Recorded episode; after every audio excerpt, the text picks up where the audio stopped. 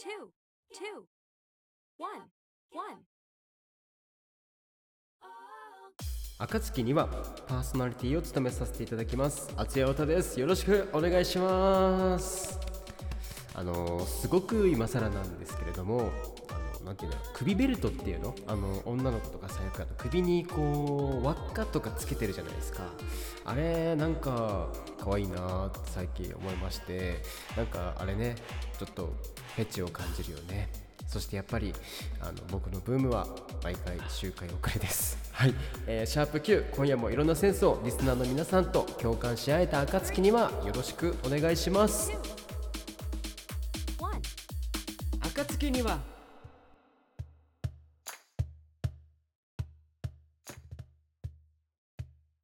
えー不完全ではあるんですけれども最近僕ですねあのサードパーティーという、えースキルを得たようで まああの第三者的目線みたいなね感じでなんかこう自分を俯瞰するような能力かなって、えー思ってるんですけれどもなんかこうさあの朝ゆっくりしすぎてあやべえ待って時間やばいっていう時なんかね朝の急いでる時とかってね1分1秒争いますからね。はい、まあ、そんな時とかあとはまあなんかお店で働い働いていて、まあ、急にお客さんがこう連チャンでいらっしゃったりとかあとなんかあ今月お金ないやばいみたいな時とかね。なんかこう主に焦るような状況で発動スキ発動するスキルなんですけれどもなんかねこう本当になんかいや感覚なんですけれどもなんかすごく周りの動きがゆっくりになったように感じて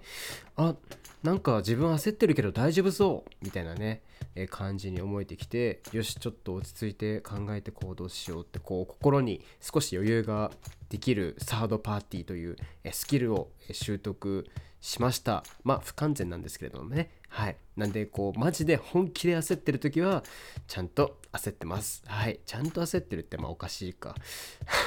まあ早くねこのスキルをものにしてこうね余裕のある男になりたいと思いますね。はい。まあねこうみんな焦ってる中一人こう悠々とこう余裕を持って対処できるかっこいいっすね。はい。でねまあなんかなんだろう。その男の余裕とか大人の余裕ってやっぱさその経験値ですよね。なんか情報の持っている情報の多さとか経験値の多さからこう生まれる心のなんか豊かさみたいなね感じなのかなってまあ思ってるんですけれどもこのポッドキャストを通して、えー皆さんの心や物語が豊かにそして楽しくなるようなきっかけを提供できればと思います。どうですか？シャープ Q にしてちょっとうまくこうオープニングトークの締めに入れたかななんて思っているんですけれども。はい。言わんでいい。言わんでいいね。うん。言わなくてよかったですね。こんなこと。はい。えー、それでは今夜も始まるよ。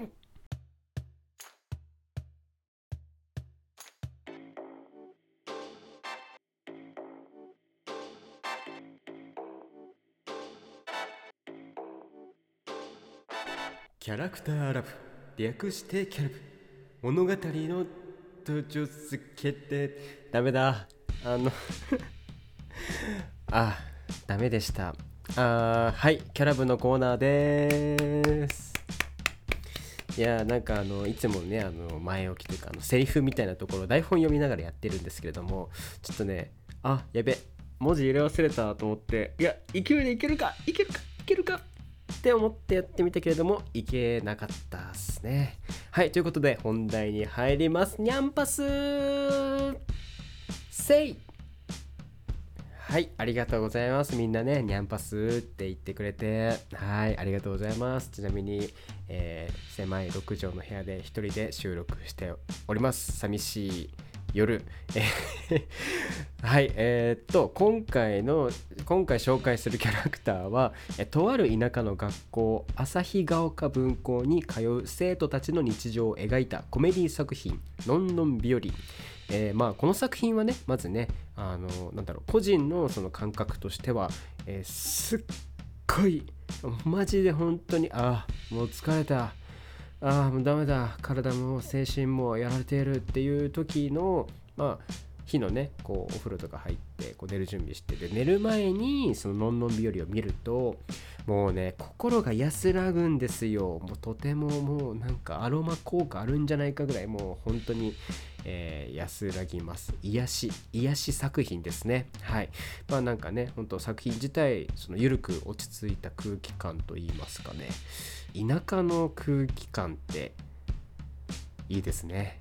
あのなんかその田舎の空気感を、まあ、ベースとしたコメディ作品なのでとてもこう流し聞きっていうと失礼ですけど、まあ、僕はもう2回目ぐらいからもう流し聞きしてますね。こう横でこう流しながらなんかこう「はあ疲れた」みたいな感じで、え楽しませていただいております。はい、えでそして今回のこのキャラ部で紹介するキャラは、えー駄菓子屋こと加賀山楓ちゃんの魅力を1分以内で紹介していこうと思います。はい。まあねあのなんで駄菓子屋って言われているかというとその加賀屋というこうおばあちゃんからねその今日紹介する楓ちゃんのおばあちゃんから受け継いだ家業の駄菓子屋をなんと二十歳で経営しているハイスペックツンツンお姉さん。はい。これツンツンちょっと書き足しました。ちょっとねツンデレな感じがするね、まあ、お姉さんキャラなんですけれども。っていうかやっぱりねツンデレっていいね。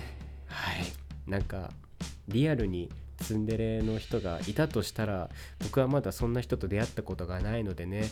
なんか多分めちゃくちゃ戸惑うしなんならもしかしたら苦手かもしれないんですけれども やっぱアニメ作品で女の子でツンデレという設定はまあ熱いですね。ナイスですね。はい、まあ、しかもですねこのねあの楓ちゃんがやっている駄菓子屋さんあなんとね扱っている商品が駄菓子屋のみではなく、まあ、傘とか洗剤とか、まあ、ティッシュとかもあるのかな、まあ、日用品とかあと雑誌まあ多分現代でいう、まあ、週刊少年ジャンプとかマガジンとかサンデーとかねそういった雑誌系あとレンタル業、まあ、スキー板とかスノーボードの板とかなんかそういったレンタル用品あとなんか代理店販売とかもね、行っているみたいなんですけれども何でも屋さんですね、うん、駄菓子屋さんとは言いつつ何でも屋さん。はい。てかそれを一人でやっているってすごいっすね。はい。ツンデレハイスペックお姉さん。すごいな。インパクト。はい。まあちょっとね長くなってしまいそうなので、えここら辺でねえ魅力を紹介していければなって思います。のんのん日和駄菓子屋こと加賀山楓の魅力を1分以内で何個紹介できるかやっていこうと思います。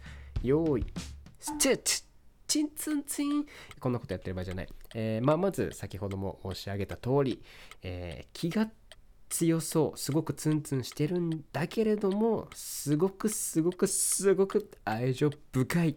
まああのなんといってもねその主人公のレンゲちゃんに対しては特に、まあ、赤ちゃんの頃からねあの楓ちゃんがこうレンゲのことをお世話してて、まあ、そんなこともありとても愛情深いですね。はいあの自転車のね教えるシーンとかね結構ねはあいいな微笑ましいってなりました。はい。であとはうーんとそう、まあ、レンタル業もねやっているってこともあってアウトドアに強いまあなんか山うんなんかトラッキングとか、まあスキーとかねなんか僕は結構インドアなのですごい連れ出してほしいですね。はい。あとえっと,、うん、とあ酔っ払った時のギャップ。これまたねなんかねこうねみんなを褒め出したりとかするね。普段にないこう様子を見せてくれるその酔っ払った時のギャップがとても可愛らしい。あとはなんだろうな。まあ優しい優しいってでも愛情深いと一緒かなんだ。1分経つますパン。はい。というわけで、え3つかな。3つですね。はい、えー気が強そうだけれどもすごく愛情深い、えーそしてアウトドアに、えー強い、えあと3つ目が酔っ払った時のギャップ。まあギャップですね。はい。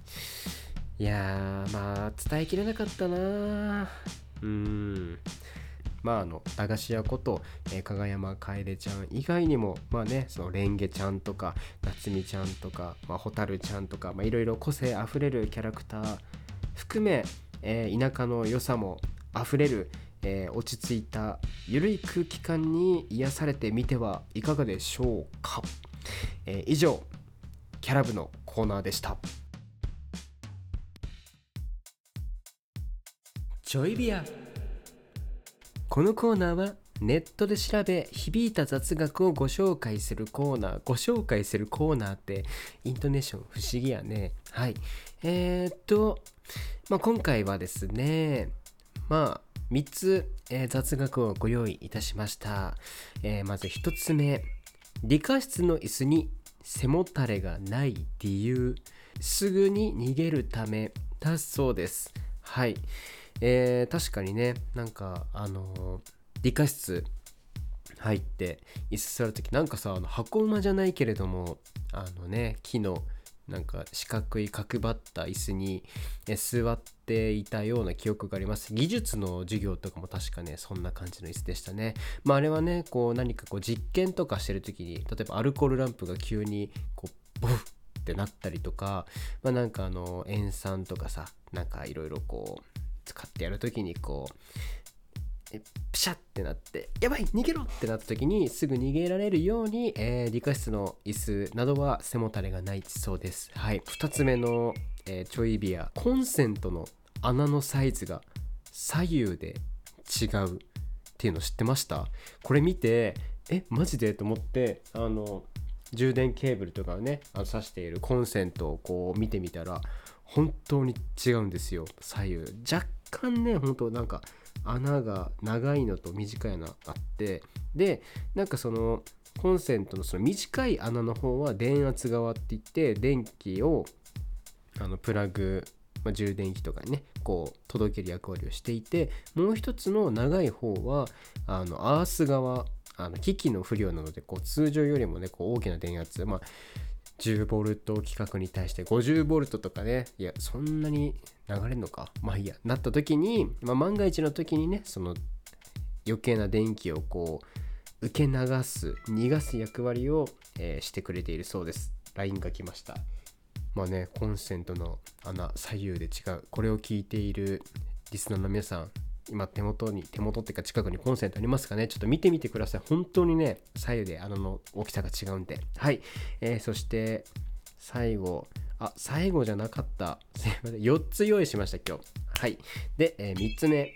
野球場のバックスクリーンに観客を入れない理由、まあ、確かに言われてみれば野球中継とかまああのね野球観戦とか行った時にさバックスクリーンってあのまああの野球を知らない方にも説明するとあのスコアボードスコアボードっていうのもあるかななんか得点とか書いてあるあのなんかでっかい後ろのなんか壁みたいなところがあるじゃないですか。はい。あれがまあバックスクリーンなんですけれども、あそこに観客を入れない理由、これマジで野球やってたけど知らなかったな。あの、審判とキャッチャーがボールの行方を見やすくするためにお客さんをバックスクリーンには入れないそうです。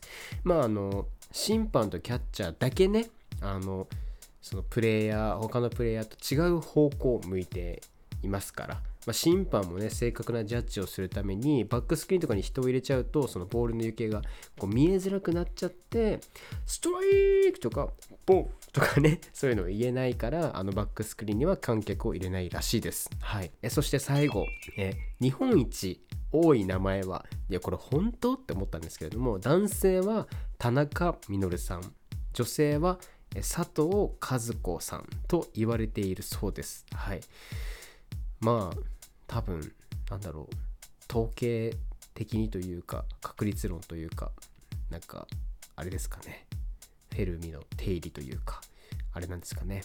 はい。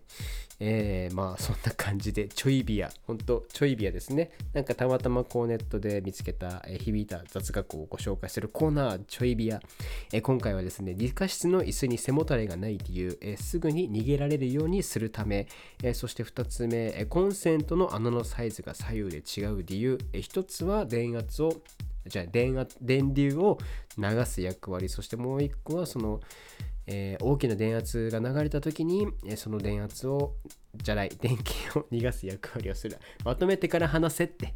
まとめてから話せって。はい。で、え3つ目。野球場のバックスクリーンに観客を入れない理由。審判とキャッチャーがボールの行方を見やすくするため、そして最後。日本一多い名前は男性田中稔さん。女性佐藤和子さんと言われているという、えーちょいビアでございました、えーなんかねリスナーの皆さんでこれ知ってる？お前っていうのがあったらねコメントとかいただけたらえーはい。嬉しいです。なんか気になりますね。こうみんなでねいろいろ共有してどんどんその雑学という名のえ情報を蓄えていきましょう。以上ちょいビアのコーナーでした。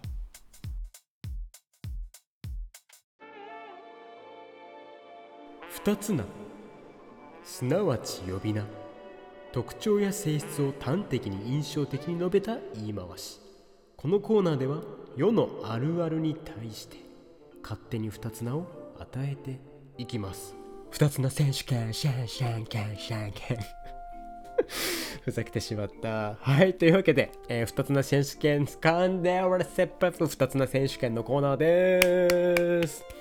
はい。よろしくお願いします。はい。というわけで、えー、二つな選手権。なんでこう、二つな選手権噛むの？二つな選手権。はい。というわけで、今回の二つな選手権、何回二つな選手権っていうのはまた言ったし、はい。えー、っと、今回は、えー、3つですね。はい。電話中こうついつい頭を下げてしまう現象えそしてあとは急に攻めた服を着たくなる現象はいそして3つ目健康意欲が急に湧き出す現象。今日はねあの突発的に起こってしまう現象について2つ名を与えていこうと思います。はいまず1個目電話中ついつい頭を下げてしまう現象。これね仕事をしていてやっぱりさこう電話かかってきた時にお電話ありがとうございますって感じでこう出るじゃないですか。で、あの、あ、ありがとうございますとかさ、なんかさ、ご予約ありがとうございます。本当にいつもありがとうございます。はい。あの、本当にお気をつけてお越しくださいませ。みたいな感じでやるときもさ、こうさ、なんか、あの、なんていうの？こう、バウンドというか、もう本当にね、上下揺れているわけですよ、ずっと。はい。あとね、本当に、申し訳ございませんとか言うときも、本当に頭を下げてしまっている。これね、なんだろうね。電話中頭を下げてしまう現象。まあ、 call、call、電話、 head、頭を下げる。 head、down、low、down、low、あー。リンク、あ言葉とその動作がリンクしてしまっている感じですよね。うん。ダウンリンク、ヘッドリンク。ヘッドリンクってなんかすごいなんかヘッドギアというかなんというか、コールリンク。でも動作とリンクしてるからやっぱアクションなのかな。でもアクションとリンクって言ったら結構なんか講義というか幅広い意味合いになってしまいそうですよね。なんだろうな、でもあれって反射みたい。反射、反射、反射。リフレクション。リフレクション。言葉の反射。コール、リフレクション。コールってでも言葉じゃない。電話か。電話反射。ふんふんふんふん。うん。今日はちょっとスパスパ行こうかな。はい。電話反射にしましょう。まあその電話をしているときに、まああのね、電話ってね、その電子的にこう話しているときにこう反射をしてしまう。つまり、電話中頭を下げてしまう現象。電話反射と書いて、コールディフレクションと名付けます。ててててれてばーんてれん。はいというわけで電話中ついついこうね言葉と一緒に頭を下げてしまう現象コールディフレクション。これはなんかこうしっくりくるんじゃないでしょうか。いや本当に申し訳ございません。あやべえ今俺コールディフレクションしたわー。っていうね略して CF みたいな感じでね使ってみてはいかがでしょうか。はい次。ちょっと詰められる前に次に行くっていうね新しいスタイル。え急に攻めた服を着たくなる現象。これね中二病とはまた別じゃないですか。なんか僕も本当にこれマジな話23年に1回ぐらいなんか真っ黄色な服服というか、例えばチェスターコートだったりとか真っ黄っきーのスニーカーとかなんか着たくなるというか欲しくなるというかちなみにもう今年もねその年です。黄色い服を着たい年でございます。はい。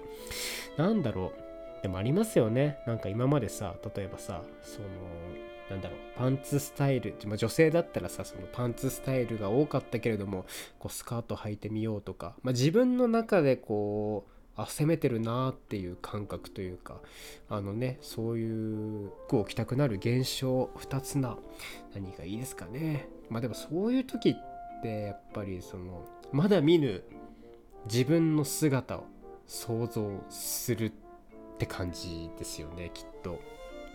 なんか俺がこれを着たらどうなんだろうとかさ。なんか意外と実は似合うんじゃねって思ってる自分がいたりとかねありますよね。なんだろう。服に夢を見る。憧れを見る。憧れを見る。憧れが変わる。憧れが変わるではないんだよな。Where of Dream なんか夢の服。なんかキングダムハーツとかにありそうだな。なんだろうな。でも急に攻めた服だもんね。今までなかったそのなんだろう平行線とは全く違うというか急にこうなんかスパーンって曲がる感じというか。直角？直角？あ、ごめんなさい。直角 ?90 度。90度。なんだろうな。でも方向性がある種変わるみたいな感じですもんね。方向ってなんだろう。ターン、ターンとか曲がる。ターン、ターン。うーん、90度ターン。90度ターン。まあでも後ろに戻ってるわけじゃないから本当にだから直角っていう感覚ですよね。まっすぐこう0度で進んで今まで生きてきたけれども急に攻めた服を着たい90度スパーンみたいな感じでこう上がっていく感じ。90 90 90ってなんか使ったらかっこいいくらいですか？急な方向転換とか90ターン。うーんあでもそっか、確かに、君も90ターンの時期かな？みたいな感じで。ダメだ。これはもう多分、沼にはまったら止まってしまう。行きましょう。今回。はい。えー、2つ目。急に攻めた服を着たくなる現象。うん、90、90度。えー、直角。鋭角。直角な方向。直角な方向と書いて90ターンと名付けます。ててててれてててててれマイク、ちょ、ケーブル触っちゃった。ごめんなさい。えー、直角、直角、直角なこと書いて、90ターン。はい。えー、次、健康意欲が湧き出す現象。うん。つい最近まで、僕もそうだったんですけれども、あのね、本当に今までお酒飲みたいっていう気持ちが多々起こり起こる生活というか人間だったんですけれどもなんかねそれ以上にやばい今は体を休めないとみたいな感じでさこうめちゃくちゃ理性が働くわけですよ。こう帰ってきて次の日休みだお酒飲もう久々にとか思ってもなんかその帰り道の途中でふとね、まあ、寒くなってきたせいもあるかもしれないけれどもふといやお酒はまずい。内臓が休まらない。帰って浴槽に入りながらお湯を飲めば内臓も体も温まる。そのままストレッチをしてから寝れば翌日体は軽くなる。っていうなんかこう理性がさこう語りかけてきて確かにそうだな。もう俺も無茶できない年だ。みたいな感じでね。あの本当になんか健康よくマシマシな生活を送っていたんですけれどもちょっと緩和されて今はねあの本当程よくリラックスするときはリラックスして、えー、張り詰めるときは張り詰めるっていうね、そのメリハリを効かせた生活を送れています。はい。そんなことはどうでもいいですね。はい。えー、健康欲が湧き出す現象、ヘルスケア、うーん、アップ、モチベーションアップ、アップモチベーション。うーん、健康意欲でしょ。意欲ってでも、いるとか、それ意志か。うーん。でも、あれか、健康意欲って、でもその時の急に湧き出してるからさ、やっぱ、理性的に、あ、ダイエットしようとか、健康に気をつけようっていうわけじゃなくて、もう体からのその、なんだろうな無意識のうちのそのなんか信号というか肉体がこう脳に信号を送っている感じ？頼む俺の肝臓を休ませてくれみたいな体からの脳に対しての信号みたいなとこあるかもしんないよね。無意識に求めているというか合図というか。うーん。Don't think, feel 違う。それは違うな。防衛反応。なんかこれ以上体がやばくならないようにっていうその防衛的な意味。ディフェンス？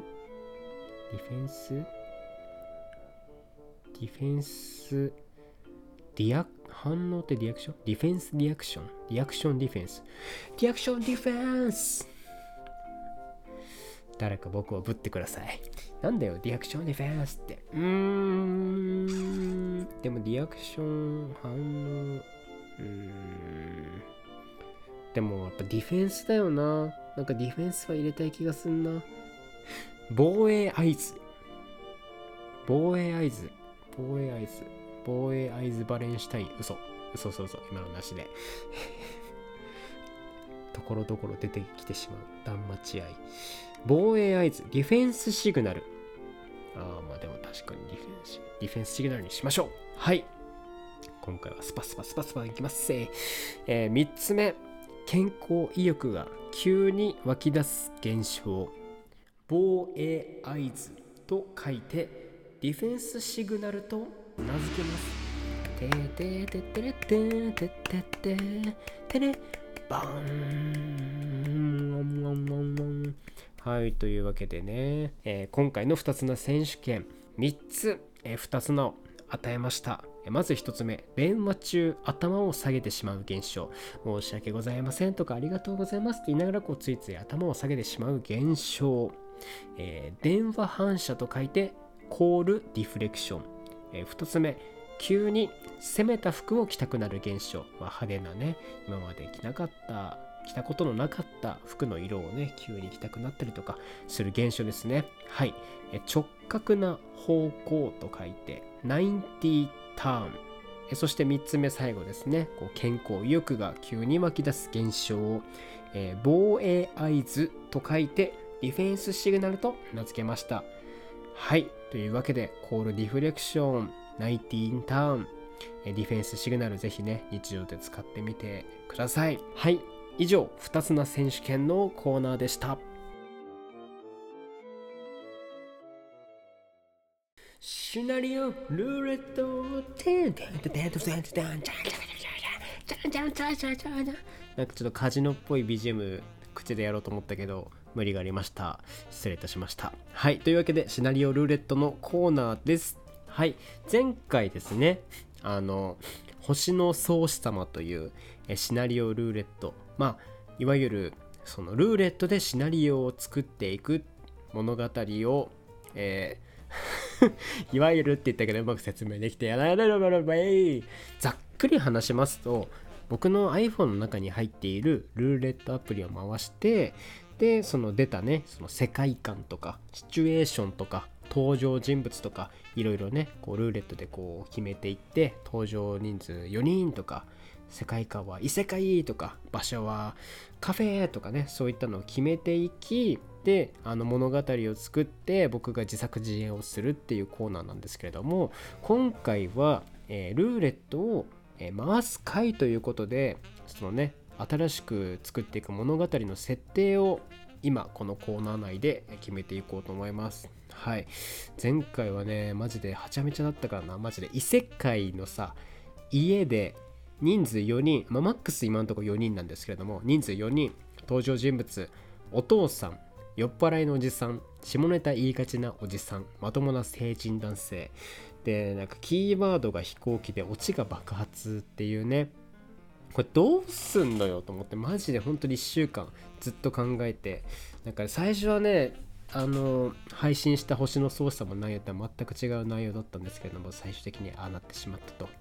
ね下ネタとかさ言うキャラじゃないから下ネタってなんだろうなって考えた結果なんかそのエロいですねってこう変なとこで入れてみたりとかあとはなんかその一皮むけたとかねあと鍵と鍵やなみたいななんか感じでねちょっと頑張って入れてみました。果たして、えー今日回すルーレットはどういう目が出るんでしょうか。というわけで、えー早速やっていこうと思います。まずは世界観から決めていこうと思います。え世界観と言いますと、まあ例えば現実とか未来の話とか異世界の話、まあ、転生生まれ変わったら俺は女子高生になっていたとかね。なんで女子高生って言ったんだろう、まあ、そんな感じのものをまず決めていこうと思います。早速回していきましょう。はい。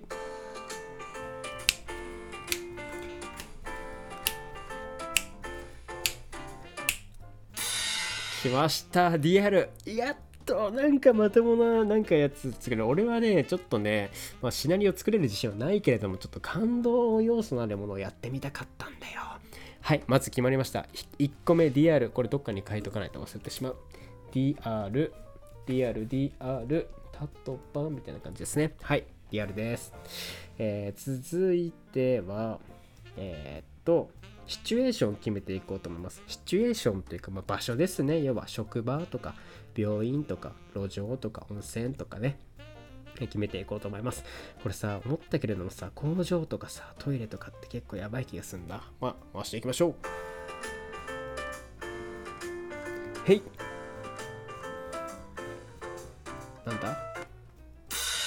空白です。まさかの空白なんてあったんだ。知らんかったわ。空白というわけで、ここはじゃあフリーにしましょうか。えー場所はフリー。このね、意外とね、フリーにね、助けられることも、えーいじめられることもあるというね、なかなか難しい、えー仕組みとなっております。そして人数を決めていきましょう。1人、2人、3人、4人のどれか。あのね、前回は初めてだったんですけれども、本気で4人出るなって思って、4人が出てしまったんで、もう、何でもいい。でも4人は嫌なんだよ。マジでキャラ作るのすごい疲れんだから、これ。3人おい !1 人減っただけじゃないか。マジか3人。はい。えー、つべこべ言わず次。えー登場人物というわけで、まあ、3回その回していくんですけれども1人目に出た人を主にその主人公みたいな感じでねえー扱おうと思いますじゃあ1人目主人公的ポジションの人を決めていきましょうまあね前回それでお父さんが出てきたからね今回は誰が出てくるんでしょうかやべこれスクショしとけよかった。ペット。ペット？主人公ペット？待って主人公ペットの物語とこれ見たことないぞ。待って主人公ペットってなんだ？主人公ペットって現実だろ？え待って。わかんない。俺わかんないよ。主人公ペット。一人目じゃなくね？っつうか一匹目じゃね？それ。もういいよ。次次行くよ。はい続いて2匹目。2匹目じゃないよ。2人目を決めていこうと思います。ペットの次は何が出んだ？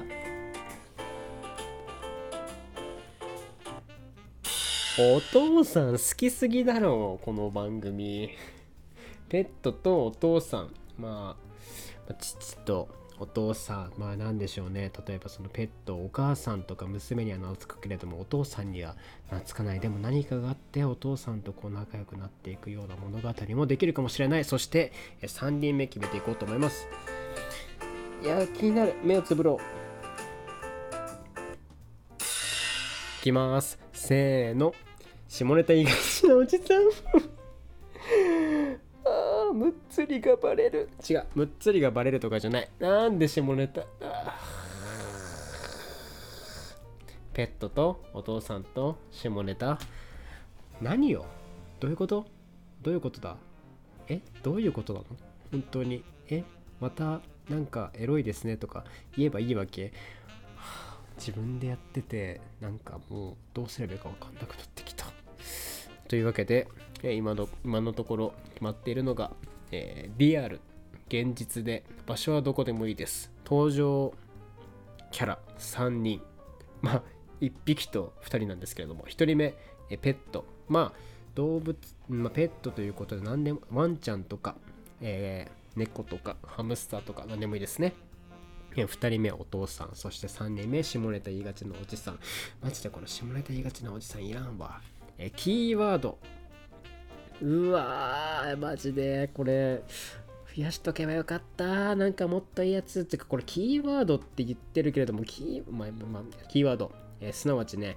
すなわちねとかすなわち、えーまあなんだろうな。スマホとかパソコンとか恋とか別れとか出会いとか親友とか恋人とか電車とかまあいろいろ書いております。はい。本当にこの中で出てほしくないといえばこの性欲っていうのはマジで出てほしくないですね。はい、まあ睡眠欲性欲食欲っていう三大欲求全部入れたんでね。なんで入れたんだよ。やめてくれ。本当にやめてくれ。マジでやめてくれ。本当に助けてくれ。せーの。パソコン。パソコン？パソコンだと。パッパッパッパッパッパッパッパッパッパッパッパッパッパパソコンだとおいおいおいおいおいなんだパソコンって。ペットが出てくる。ペットが主人公の作品でパソコンだと。これはちょっとなんか出来上がったら新しい扉を開けるのか。なんか開けるような気がしてきた。てかもうなんか何でもよくなってきた。最後オチを決めていこうと思います。これはですね、まあ、何個か、まあ、例えばハッピーエンドとかバッドエンドとか壊れるとかね精神的にとかなんか物理的にとかあとまあ爆発とか寝落ちとか寝落ちってまあ夢落ちみたいな感じですね。あと夢叶うとかなんかお金持ちになるとか書いてあるんですけどもいくつかそのフリーっていうねあので名もあります。はい。最後オチを。オチは頼む。なんかいやもうこの際ハッピーエンドかバッドエンド。いやハッピーエンドにしてくれよ。もうわけわかんないんだからすでに。いきます。せーの。はい。壊れる。精神的物理的。え怖くね？これ。あのーあれだね。やっぱりもう初回の段階では思ってたけれどもこれ設定のね仕方バカだわ。本当に。俺やばいわ。ちょっともっとしっかり考えていろいろ考えなきゃ。まあしっかり考えて考えて考えて考えてやらないといけないですね。はい。ああもうダメ。もう今この精神状態が壊れている。来週もしくは本当に本当に再来週になるかもしれないですけれども、えー楽しみにお待ちください。とりあえずねあの今回シナリオルーレットで決まった設定、えー現実そして場所は、ま、フリーです。はい、えー登場キャラ、えー主人公がペットそしてお父さんそして下ネタ言いがちなおじさん。はい。で、えーキーワードが PC でオチが、まあ、精神的にでも物理的でも壊れるっていうねオチの物語を、作って自作自演していこうと思います。はあ。というわけでシナリオルーレットでした。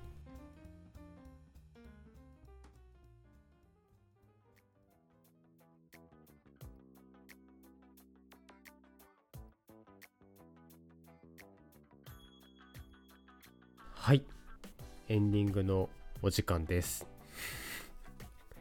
エンディングのお時間ですって言った割にはまああれなんですけれども最近解消された悩みというか悩みっていい言っていいのかこれは。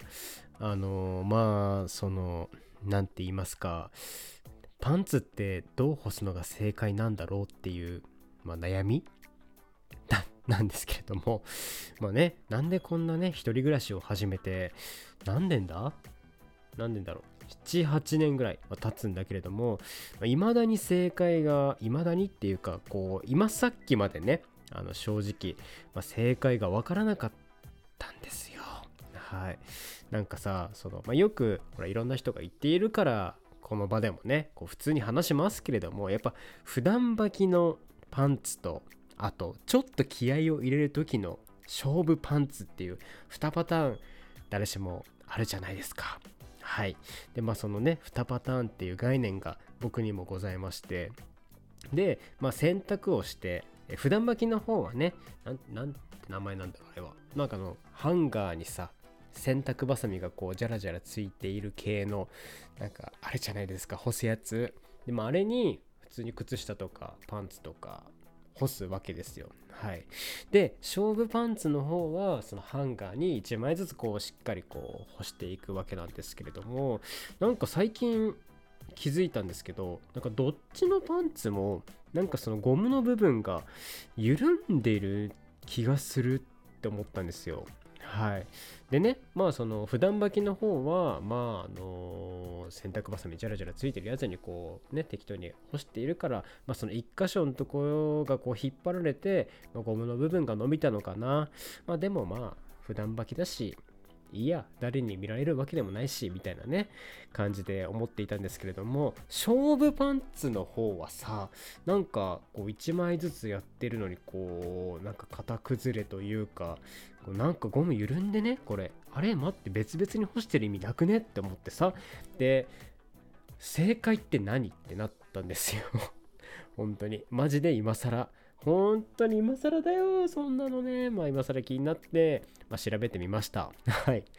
まあ本当はね、あの、皆さん教えてくださいっていうつもりだったんですけれども、いや、こんなことみんなに聞くわけにはいかんと思って調べてみました。でそしたらまあ、まあ、諸説と言いますか、まあいろいろあるんだけれども、やっぱ基本的には、えっと、ハンガーもしくはそのジャラジャラ洗濯バサミのついたやつ、まあ、その洗濯バサミを2個使えます、まず。はい。いや、っていうか、まずって説明してるけれども、みんなは知っているよね。はい。まあ、その左右といいますか、両サイドね、こう洗濯バサミでしっかりと2箇所を止め、で、そのパンツを着用した時と同じ形になるように干すのが正解らしいです。はい。で、まあ、あと、その、あんまり長時間干すのも良くないんで、乾燥したタオルでこうパンツを挟んで、こう、でね、こう水分をね、こうちゃんと吸い取ってというか、まあ、水分を取ってから干すっていうのもいいらしいんですけれども。ああ。なるほど。確かにってまあ思いました。はい。でねなんでそう思ったかっていうとその洗濯ばさみがこうジャルジャルついてるやつ干してるけれどもあ2箇所止めてないわと思って。こうなんか真ん中の方こうさ真ん中の方だけこう洗濯バサミ1個使ってこう挟んでるからあ確かにそれ両サイド崩れ落ちるわなってなったしでハンガーに引っ掛けるのもなんかその洗濯バサミを使ってるわけでもなく、まあ、結局ねどっちかにこう負担がかかるような干し方をしてるからあゴムの部分なんかちょっと形おかしくなるんだってなってあー確かに考えてみればそうだよなっていうね、まあ、思ってたわけですよ。はい。まあねそれ以前にそもそも Amazon で購入した食料品とかだけでよっしゃ休日引きこもって生活できるぞこれで買い物とか行かなくていいわって思っているやつにさその勝負パンツをこう履いてね勝負するタイミングが来るかどうかってさ確率で言ったらもう低いじゃん。はい。低いじゃんって思ったんですけれどもやっぱりねそのいつかチャンスが来ると信じてはい、いつかねこう王子様が来てくれるだろうって思うかのように僕もねちゃんとパンツをしっかりと干していつ勝負するタイミングが来てもいいように、え過ごそうと思いました。はい、まあ、決意ですねこれは。はいまあ決意ということでこのエンディングトークでこう話させてもらったんですけれども皆さんもねあのー、まあ聞いてるリスナーの皆さんもそのね気をつけてるとは思いますけれどもねまたねこうきっとあとパンツのゴムを引き締めていやパンツのゴムは引き締められないか。まあウエストとか引き締めて。でも最近ね俺もね太ってきたからね本当にねちょっと気をつけようと思うんですけれどもまあ冬しかもこれから年末年始そして忘年会シーズンまああのねあのうん。緩みがちなシーズン到来だとは思うので、えー、みんなでこう気を引き締めて健康的な毎日を過ごしていければなと思います。はい。いやーなんかちょっと今週はいろいろ詰め込んでみましたがいかがでしたでしょうか？まあ、今後もねこうなんかいろいろ昔のコーナーだったりとか新しくこう 突発的に思いついたものだったりとかいろいろねアソートというかなんかバラエティパックみたいな感じで、えー、お送りできればと思います。えー、それでは、えー、最後まで聞いてくださってありがとうございました。今後ともごひいきにお願いします。お相手は、あつやおたでした。バイバイ。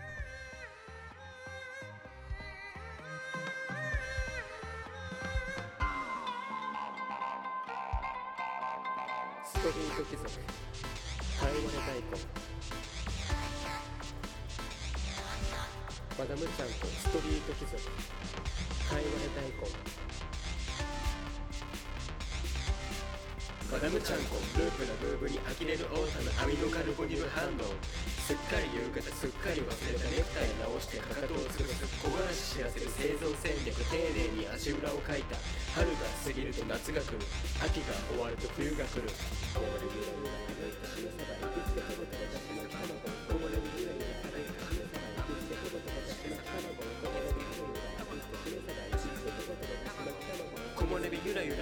しめ鯖行きつけともともだし巻き卵